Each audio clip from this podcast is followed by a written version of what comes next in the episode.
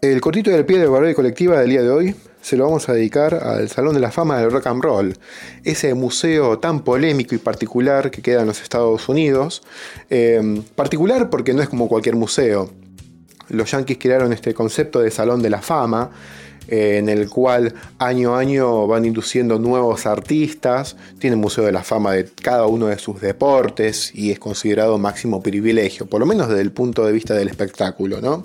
Eh, fue creado por un empresario del mundo de la música llamado Emmet Ertegun, perdón la mala pronunciación, el tipo es turco, pero bueno, es el fundador de Atlantic Records.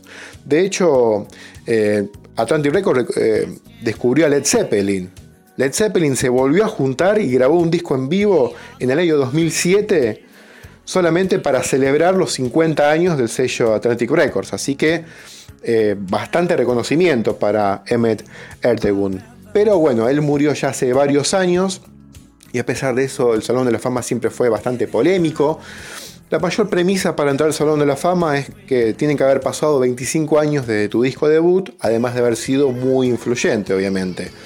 Esto hace que artistas que tienen más de 25 años de carrera todavía no hayan sido inducidos y muchos artistas eh, apenas se cumplieron 25 fueron inducidos, obviamente por una cuestión de arbitrariedad y popularidad.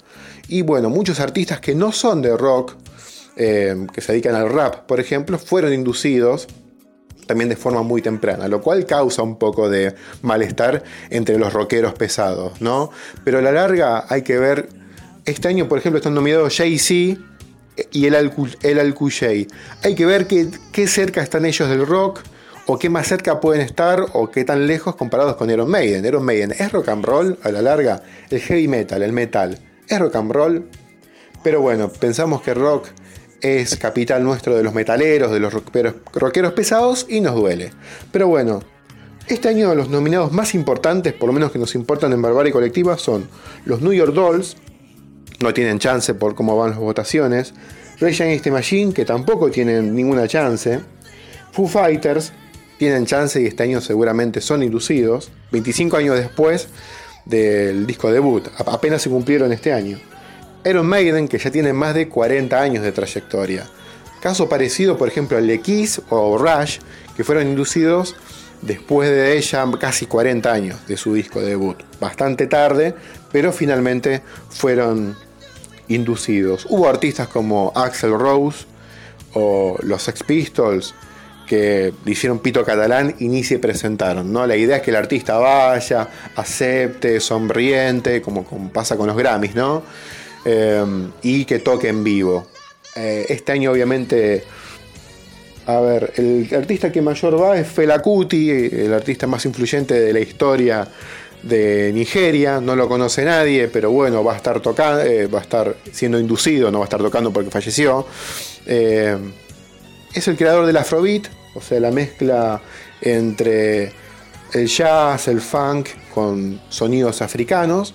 Y nada, es un artista más popular de Nigeria y va número uno en, en las votaciones, así que seguramente va a ser inducido por lo menos de forma honorífica. Lo cual es bastante alentador porque mañana puede estar inducido Charlie García, eh, Flaco Espineta, aunque sea de forma póstuma, Cerati, eh, aunque sea de forma póstuma, eh, Gustavo Santaolalla, el mayor ídolo del rock nacional.